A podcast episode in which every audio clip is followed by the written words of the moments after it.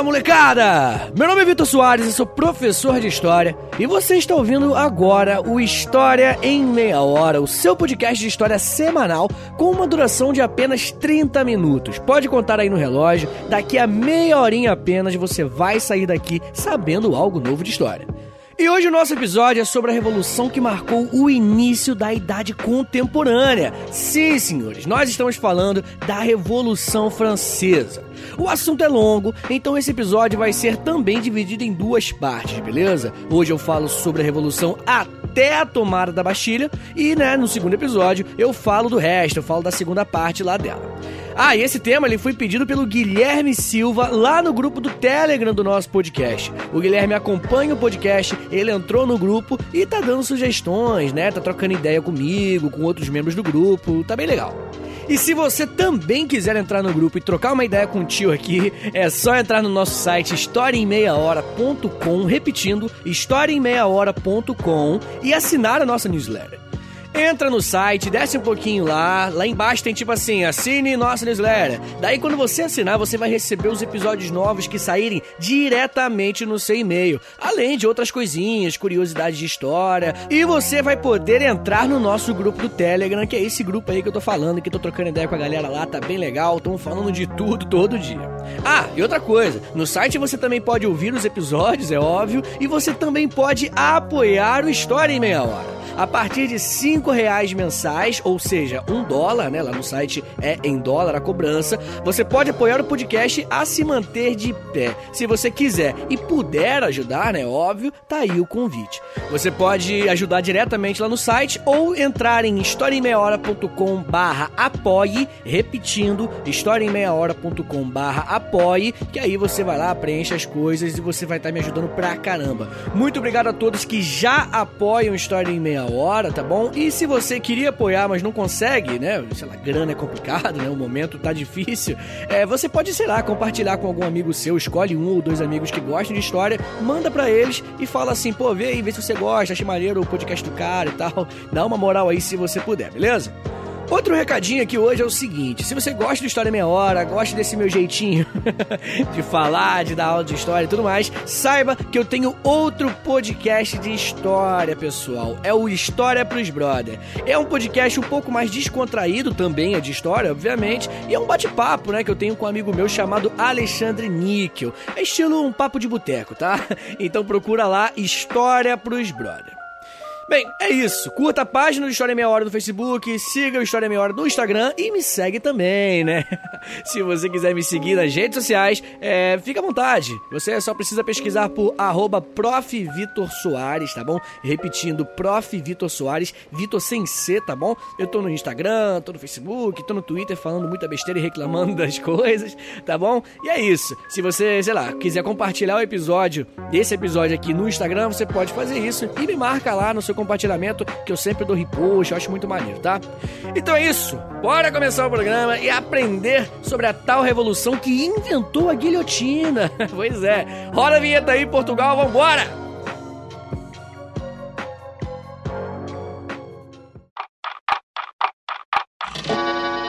História em meia hora.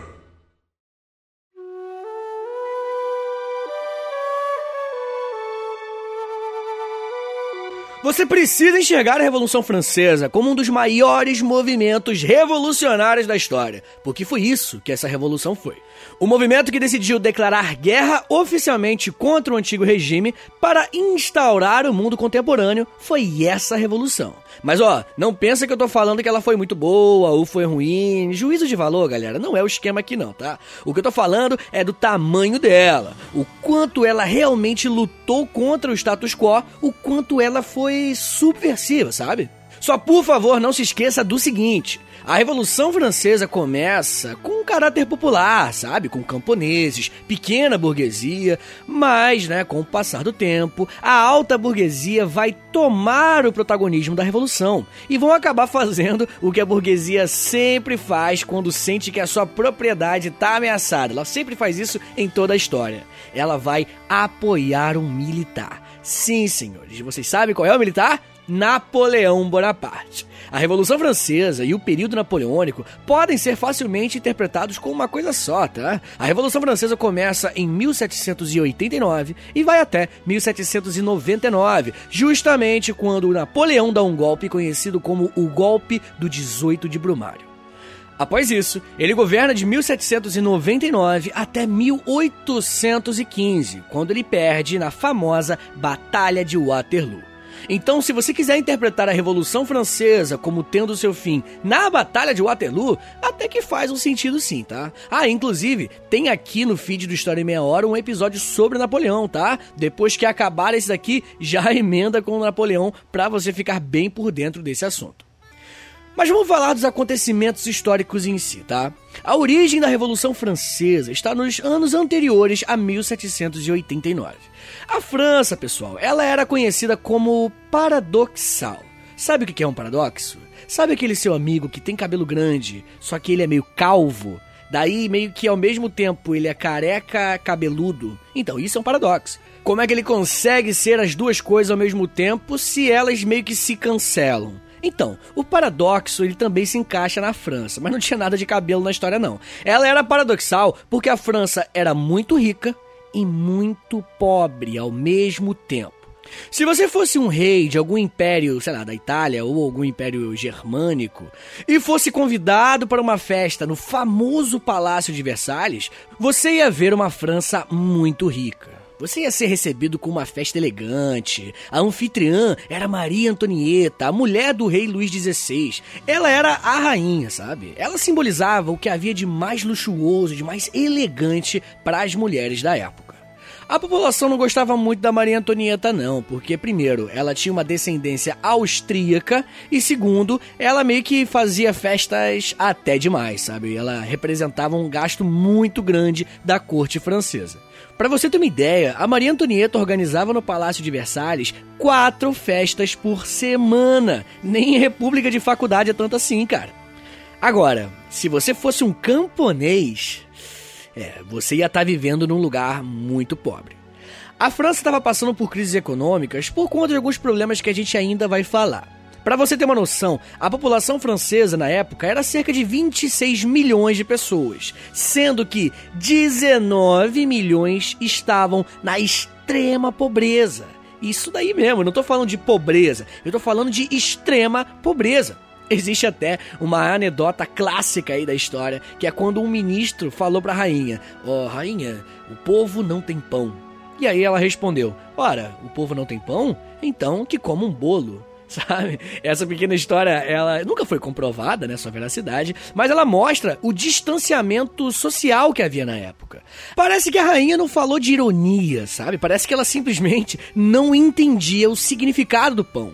O pão não é somente um alimento, é o alimento básico do pobre. Afinal, é o mais barato, né? Quando ela não tem pão lá no palácio dela, que acontece às vezes, né? O que, que ela faz? Ela come bolo.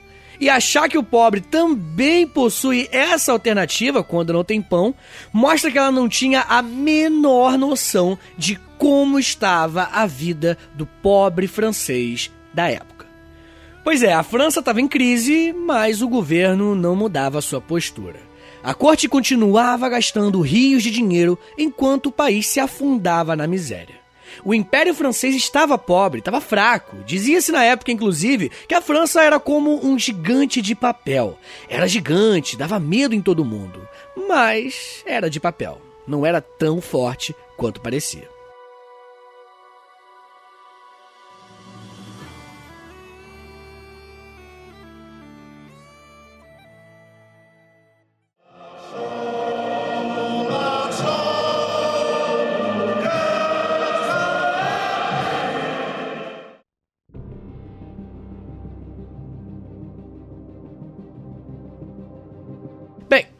Sociedade francesa, ela era estamental, ou seja, dividida juridicamente em estados, mais especificamente em três estados. O primeiro estado era o clero. Ele compunha mais ou menos 0,5% da população. O segundo estado era a nobreza, com 1,5% da população da França. E os 98% restantes eram do povo e a burguesia. O primeiro e o segundo estado, pessoal, eles tinham inúmeros privilégios, legalmente falando.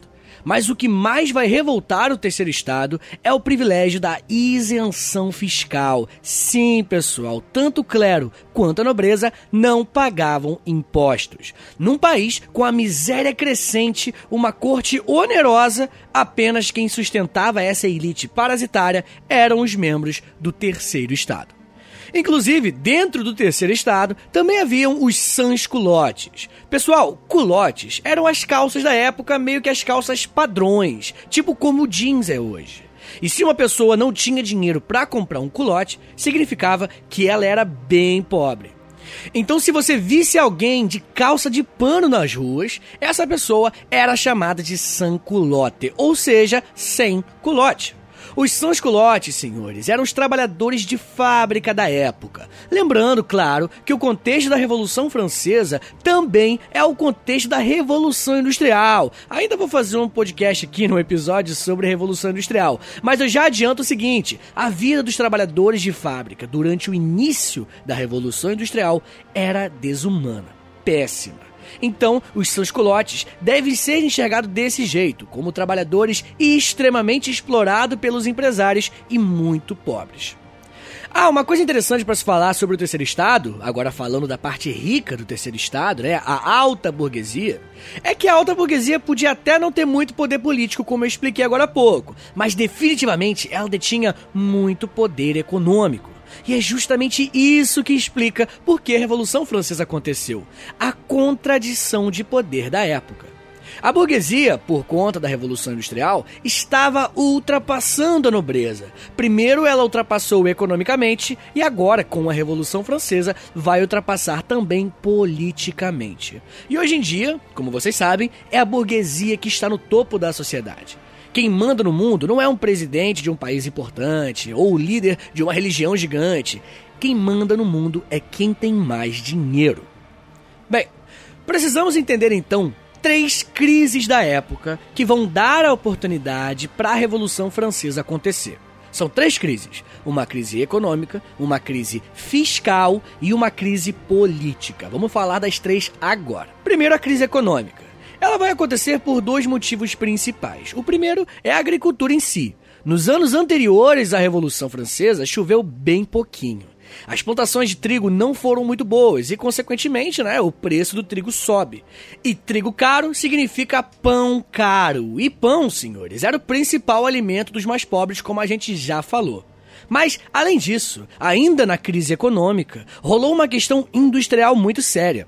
Os reis franceses anteriores fizeram diversos tratados com a Inglaterra que faziam com que os produtos ingleses chegassem muito baratos na França. E o que isso vai fazer? A indústria francesa vai ser muito enfraquecida. Afinal, com produtos ingleses chegando baratinho e com a qualidade superior, né? Afinal, a Revolução Industrial aconteceu lá na Inglaterra. Nenhum francês ia comprar produto industrializado da França. Inclusive, né, dizia-se na época que a própria rainha Maria Antonieta, ela usava talheres ingleses. Olha só que papelão. A crise fiscal também era gigante. Basicamente, a França estava gastando 78 vezes o que ela arrecadava. Imagina você ganhando mil reais por mês, mas gastando mensalmente 78 mil no cartão. é tipo isso. Pouco a pouco, o terceiro estado ele entrava ainda mais na extrema pobreza e, obviamente, deixava de pagar imposto, o que só diminuía a arrecadação e aumentava o déficit público. E ó, a corte não parava de gastar também não, tá? A média era mais ou menos de 10% de toda a arrecadação da França sendo gastada pela corte em festas, luxos e outras coisas bem irrelevantes. E a última crise, mas não menos importante, né? É a crise política. Pessoal, estamos falando do século XVIII, o século onde as ideias iluministas pegavam fogo. O iluminismo, gente, para quem não sabe, é um movimento que criticava o antigo regime, principalmente o absolutismo monárquico. Essas ideias rondavam toda a Europa, então muitas pessoas, principalmente a burguesia mais esclarecida e tal, lia aquilo constantemente. Se você quiser aprender o que é iluminismo, também tem um episódio aqui no feed do História Meia Hora sobre iluminismo, beleza? Eu tô com vários podcasts para indicar, né, moleque? Tamo crescendo, tamo crescendo, moleque.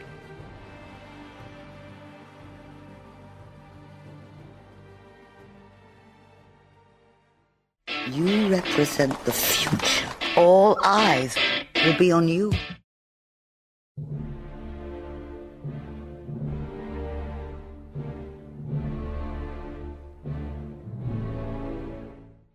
Muito bem. Por conta dessas coisas, dessas crises, em 1789, o rei decide cobrar impostos da nobreza. Senhores, é óbvio, a nobreza não vai aceitar e vai ameaçar tirar o rei do poder. Eles ameaçam o seguinte: começar uma guerra civil, se for necessário, só para não começarem a pagar os impostos. Por isso, no mesmo ano, o rei convocou a famigerada Assembleia dos Estados Gerais. Fazia mais de um século que não era convocada uma Assembleia dos Estados Gerais. Essa Assembleia só acontecia quando o rei não sabia o que fazer e por isso ele largava a decisão na mão dos três estados. O rei agiu como um adulto, né? Como uma pessoa madura. Quando ele não sabe resolver um problema, ele pega o problema e ele passa para outra pessoa, né? Muito bem, no dia da Assembleia dos Estados Gerais, a votação começou. Aí tava lá todo mundo, a bagunça, né? Aí o rei falou: Senhores, bom dia, tudo bem, ok, ok, vamos lá. Hoje vamos decidir se os nobres devem ou não devem pagar os impostos. Aí tava lá a galera na Assembleia, né? O primeiro estado, que era o clero, que era meia dúzia de gente. O segundo estado, que é a nobreza, que era uma dúzia. E o resto esmagador era o terceiro estado, com sansculotes, pequeno burguês, grande burguês, todo mundo. Essa parte estava lotada. Daí o rei começa a votação. Vamos votar então. Clero, você é a favor de cobrar impostos da nobreza? E aí, pessoal, se liga só no que eu vou falar agora para vocês. Para você entender o voto da nobreza, é preciso entender que naquela época, se você fosse um nobre e tivesse dois filhos, o seu filho mais velho, ele continuaria o seu trabalho após sua morte, né? Era muito comum que o primogênito continuasse o trabalho do pai. Mas e o mais novo? Ele ia viver na aba do irmão mais velho para sempre? Não. Era muito comum também que o irmão mais novo fosse enviado para a igreja e assim, né, com séculos de cultura passando e passando, o primeiro estado, o clero, e o segundo estado, a nobreza, acabou que foram se tornando meio que familiares, pessoas muito próximas, literalmente brother. Eles se ajudavam muito. E também, né, além disso, era óbvio que seria uma questão de tempo para que depois que eles cobrassem impostos da nobreza, também, né, cobrariam um dia impostos do clero. Por isso, o clero vota não. Daí o rei vai lá e fala: Ok, o clero votou não, temos um voto no não. Agora, nobreza, segundo estado, você é a favor de cobrarmos impostos de vocês ou não? Aí a nobreza falou: pelo amor de Deus, né? Óbvio que não. Sou eu que vou pagar. Você acha que eu quero imposto? Não. Aí o rei falou: Ok, então, dois votos para não, nobreza e clero votaram não. Agora vamos com a parte mais pobre aqui da Assembleia. Quer dizer, vamos para o terceiro estado. Povo, você é a favor de cobrarmos impostos da nobreza ou não? Daí o terceiro estado falou: Pelo amor de Deus, tio, eu tô morrendo de fome. Eu almocei um rato antes de vir pra cá. Pelo amor de Deus, cobre imposto desses caras. Eu não vou aguentar mais, me ajuda. Aí o rei falou: Ah, ok, então. Dois votos para não cobrarmos imposto da nobreza, um voto para cobrar. Deixa eu calcular aqui o resultado. Hum, é, aparentemente a nobreza não vai pagar imposto mesmo, né? Cara, olha que sacanagem, pessoal. Olha que vacilo. 98% da população era do terceiro estado. 2% apenas eram o primeiro e o segundo. E adivinha? Esses 2% tinham mais votos do que os 98%. O voto não era por cabeça, o voto era por estado. Galera, o terceiro estado ficou bolado o povo ficou revoltado. E antes mesmo de acabar a Assembleia, começou uma confusão. Os caras começaram a quebrar tudo. O rei foi lá e falou: Oh meu Deus, o que tá acontecendo? Porradaria comendo solto. O rei fechou a Assembleia, falou que não dava para terminar porque ficou uma coisa muito inacreditável. Ele acabou com a Assembleia, não bateu o martelo e aí a votação ficou para outro dia. O povo ficou revoltado com aquilo e poucos meses depois ele se organizou sozinho, sem clero, sem nobreza, sem rei, ninguém e fez a sua própria Assembleia, a Assembleia Nacional Constituinte. Então não se esqueça, tá? A Revolução Francesa tem duas assembleias. A primeira assembleia, que é essa vacilona que eu acabei de explicar, e a segunda, que é a Assembleia Nacional Constituinte, que é do terceiro estado. E essa sim, gente, essa é uma assembleia de verdade. Ela foi realizada num salão de jogos, porque o rei não deixou o povo ir no mesmo lugar que foi feita a assembleia anterior. E aí eles falaram: "Ah, é, o rei não quer que a gente faça assembleia aqui? Então tá bom, então a gente faz em outro lugar". Aí eles foram pro salão de jogos e fizeram essa assembleia lá. Na parte da direita desse salão de jogos, durante a Assembleia, ficavam os girondinos, que são os burgueses mais conservadores, que queriam mudanças, mas eram mais reformistas. E à esquerda desse salão, durante a Assembleia, ficavam os jacobinos, que eram o povo e a pequena burguesia mais radical, que queriam mudanças mais intensas, mais drásticas. E é justamente nesse momento, meus queridos, que nasce o conceito de direita e esquerda, né? Que hoje em dia é muito utilizado. A gente pode falar de esquerda e direita de milhões de formas diferentes. É preciso entender que o significado não é concreto, não é um significado definitivo. Para e pensa. Quem estava à esquerda da Assembleia Nacional Constituinte era a pequena burguesia e o povo. Então, a burguesia é de esquerda? Hoje em dia, você definiria a burguesia como de esquerda? Cara, definitivamente não. E isso porque o conceito de direita e esquerda é um conceito que muda, que se adapta cronológica e espacialmente, no tempo e no espaço que você for analisar. Se você fala da França no contexto da Revolução Francesa que a gente está estudando, a esquerda e a direita é uma coisa. Mas se você fala, sei lá, do Brasil durante a ditadura, direita e esquerda é uma coisa bem diferente. Então, cara, por favor, toma toma cuidado. Você pode usar esses termos, é claro, mas você tem que entender que eles não significam muita coisa. É melhor usá-los mais como uma forma meio genérica, sabe, de dizer meio que a direção das suas ideologias, da sua posição política, sem dar detalhes, sem ir a fundo. Vale muito a pena, inclusive, se você tiver em um debate político com alguém, pedir para a pessoa definir o que é esquerda e direita para ela. Isso ajuda muito a esclarecer as coisas, porque, na moral, às vezes você e a pessoa podem estar debatendo, mas vocês concordam com as mesmas ideias, só usam palavras diferentes.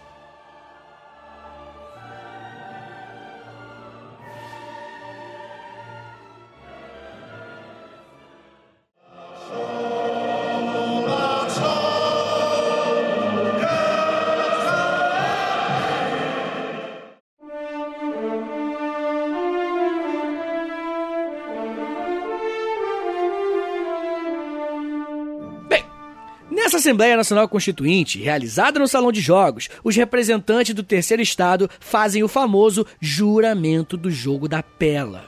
Eles decidem que iriam começar um processo de criação de uma nova Constituição, uma Constituição que inclusive ia limitar o poder do rei, e além disso, eles criaram o lema da Revolução Francesa: Liberté, égalité e fraternité.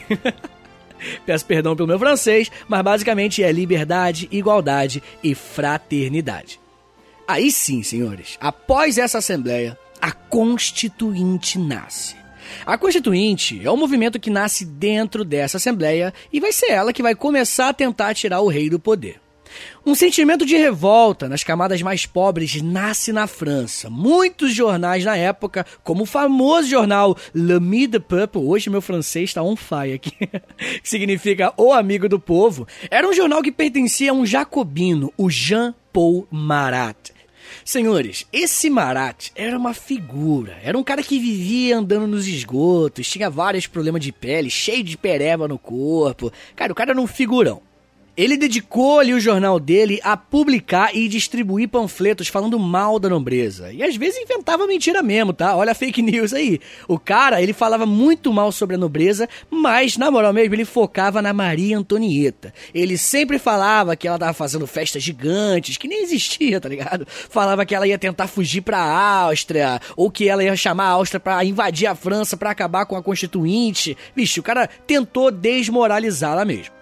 Inclusive, o Marat vai ser um cara que vai ter uma morte muito trágica. Ele era uma pessoa que inflamava muito a população, né? Então, muitas pessoas que eram contra a revolução, porque falavam que muitas pessoas iam morrer, normalmente não gostavam muito do cara, não. Então, um dia, uma mulher chamada Charlotte Corday foi na casa dele enquanto ele tomava banho, porque ele tinha vários problemas de pele, né? Então ele tinha que tomar vários banhos medicinais, e ela esfaqueou o cara no peito. Ele morreu tragicamente, ela foi presa e foi guilhotinada, né? Inclusive, no dia que ela foi guilhotinada, ela disse uma frase muito famosa. Ela disse assim: Eu matei um homem para salvar 100 mil. A mina é merece, tem que admitir. Bem, depois da Constituinte instigar muitos trabalhadores, os camponeses, em julho de 1789, os sansculotes invadem o Palácio dos Inválidos. O Palácio dos Inválidos é um palácio militar que existe até hoje, tá? Ele é clássico na França e hoje o corpo do Napoleão tá lá. E vários outros generais clássicos da história da França estão lá também, né? O corpo deles. E vai ser nessa invasão ao Palácio dos Inválidos por parte dos Transcolotes que eles vão pegar armas. Só que aí pronto, pegaram armas e não fizeram nada. Só pegaram armas e foram embora. Aí todo mundo ficou assim, meu Deus do céu, o que, que os Transcolotes vão fazer? No mesmo mês, a Constituinte se encontra novamente no mesmo salão de jogos e de lá eles decidem no dia 14 de julho de 1789 realizarem o evento mais marcante daquela era. Eles marcham de lá até a Bastilha. Senhores, a Bastilha, ela era meio que uma prisão particular do rei da França. Tipo assim, ela era meio que um grande fantasma que assombrava todo mundo que tinha problema com o rei. O símbolo, sabe, do absolutismo monárquico. Se você fosse um francês da época e começasse a falar mal do rei, era bem provável que alguém chegasse para você e falasse tipo assim: Ó, oh, para de falar mal do rei, que ele vai te mandar pra Bastilha, hein? Então a Bastilha acabou se tornando esse símbolo de poder do rei. Um lugar que representava o poder absoluto daquela figura. Portanto, quando os membros da Assembleia Nacional Constituinte saírem armados até a Bastilha e derrubarem ela e tomarem ela, vai acontecer uma parada muito maneira. Normalmente, quando a gente estuda história, a gente usa nomes que não eram usados na época, a gente fala de coisas que os contemporâneos, as pessoas, né, que viveram aquilo, não tinham muita noção. A própria Primeira Guerra Mundial, ela não era chamada assim, ela era chamada de a Grande Guerra. Ninguém sabia que ia ter uma segunda. A proclamação da República Brasileira, por exemplo, em 1889, ela foi meio que tipo assim, é, caguei, sabe? O povo nem ligou. O povo nem percebeu a diferença entre o Brasil Império para o Brasil República. Mas não foi no caso da Bastilha. No caso da tomada da Bastilha, as pessoas sentiram que elas estavam fazendo algo revolucionário. Justamente porque eles estavam destruindo um símbolo do poder real. As pessoas olhavam para as próprias mãos e percebiam que o mundo estava mudando naquele momento. Um monte de soldado foi para lá para conter os revoltosos, mas simplesmente mudaram de lado e decidiram apoiar a tomada da Bastilha.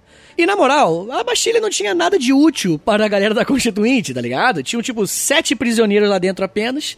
Não tinha nada que, que sabe, objetivamente facilitasse a revolução para acontecer. Mas ela foi simbólica. Quando eles derrotaram a Bastilha, eles perceberam: talvez a gente pode derrubar o rei. Inclusive, dizem que nesse momento também teve uma outra anedota muito clássica da história. Também foi durante a Revolução Francesa. O Luís XVI estava tomando o chazinho dele, né, lá no palácio dele, quando ele ouviu as pessoas na rua, né, tomando a bastilha, porradaria, né. Aí ele perguntou ao mordomo dele: ah, Isso é uma revolta? Aí o mordomo começou a colocar o chazinho assim para ele e falou o seguinte: Não, senhor, isso é uma revolução. Caraca, muito maneiro, né? muito maneiro, eu achei isso muito irado. O mordomo, tipo, meio que tava por dentro, né, da parada. Ele sabia que tava rolando. Cara, essa frase é sensacional. Eu vou tatuar essa frase, hein? Ninguém pode copiar, eu que tive a ideia. Senhores, espero que vocês tenham gostado dessa primeira parte da Revolução Francesa. Eu pensei realmente em fazer tudo numa coisa só, mas honestamente, esse assunto é muito maneiro para ser contado em apenas 30 minutos, né? Na segunda parte eu vou falar sobre o desenrolar, sobre a morte do rei, sobre a invenção da guilhotina, a loucura dos jacobinos, muita coisa ainda na segunda parte. No próximo sábado nós temos um episódio novo do História Meia Hora, então você está convidadíssimo aqui para voltar sábado que vem, mas não se esqueça também que toda quarta quarta-feira, o meu outro podcast também lança episódio novo, que é o História pros Brother. Então já sabe, né? Quarta-feira, História pros Brother com Vitinho, Alexandre Níquel. E depois no sábado é só aqui História Meia Hora com o Vitinho falando solo nesse monólogo muito doido. Demorou? Me siga nas redes sociais, é arroba no Twitter, Facebook, Instagram. E é isso. Divulga aí o podcast, por favor, tá? Compartilha no Instagram e me marca lá. É muito maneiro, ajuda muito quando você faz isso, tá? E eu sempre dou repost também, então eu sempre republico lá no Instagram, troco uma ideia contigo e agradeço muito. Tá bom, gente? Então é isso. Um beijo, até semana que vem e valeu!